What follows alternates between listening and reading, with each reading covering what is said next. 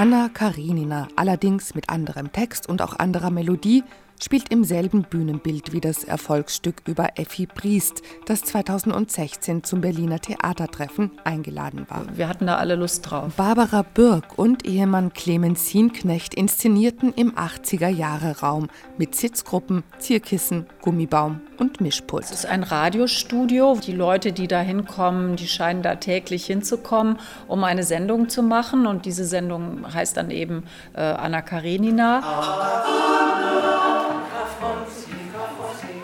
Anna, gespielt von Ute Hannig, ist in den Grafen Wronski verliebt. Achtung, mein Mann! Dem Gatten gegenüber ist sie reizbar. Dein treuer und zärtlicher Ehemann brannte darauf, dich wiederzusehen. Tolstois Roman, erschienen in den 70er Jahren des 19. Jahrhunderts, umfasst mehr als 1000 Seiten.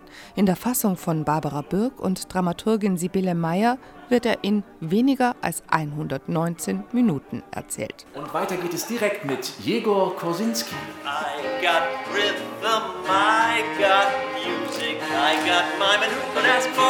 Clemens Hienknecht spielt Kitty, ebenfalls in Wronski verliebt, und er ist verantwortlich für die Musik und ihre Arrangements. Ähm, diesmal ist die Liedauswahl eigentlich gar nicht vor allen Dingen von mir, sondern von den Kollegen. Viele Interpreten sind im Spiel. Ich habe zwar eben alles gemacht, aber das weiß ich jetzt schon nicht mehr äh, von. Deep Purple, um, Eurythmics, um, uh, She's Fresh is Cool and the Gang. Steve Miller. Ja. Ähm, Die Geschichte der Anna Karenina bleibt immer im Blick und durch die bekannte Schallplattenlesung mit Gerd Westphal auch im Ohr. Alle unglücklichen Familien ähneln einander. ja, der hat so dieses märchenonkelige äh, Timbre, was uns großen Spaß macht. Bei den Oblonskis herrschte allgemeine Verwirrung.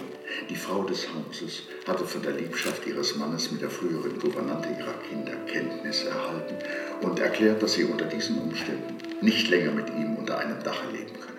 Liebe, Schmerz und Sehnsucht prägen fast alle Figuren des großen Romans. Es geht ja wirklich um, um tiefe Gedanken darüber, wie kann man ähm, leben, ohne unglücklich zu sein und sich zu quälen. Aber weil es Radio ist,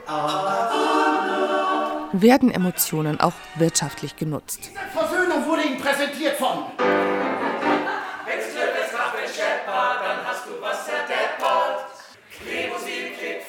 Die Stimmung bleibt oben.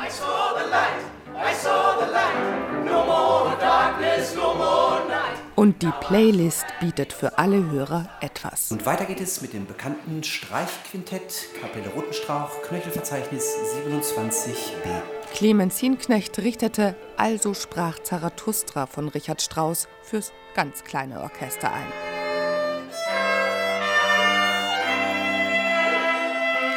Das ist ehrlich gesagt auch nicht das erste Stück, in dem wir das machen. Das habe ich auch schon mit Blockflötenorchester in einem anderen Stück gemacht und das bringt uns immer so viel Spaß, dass ich das gerne in anderen Stücken nochmal wieder mit einbaue.